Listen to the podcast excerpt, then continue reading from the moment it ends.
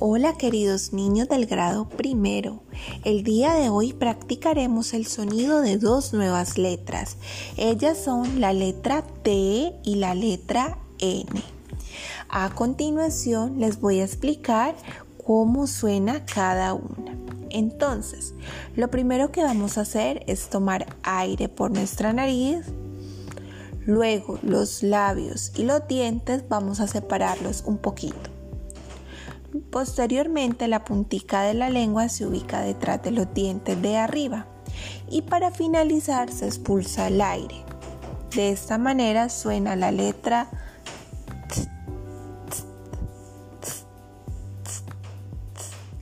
Esa es la letra T.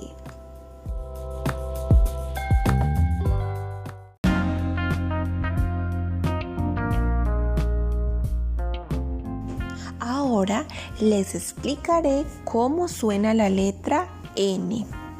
Consiste en poner la lengua en el paladar, ligeramente detrás de los dientes superiores y hacer su respectivo sonido.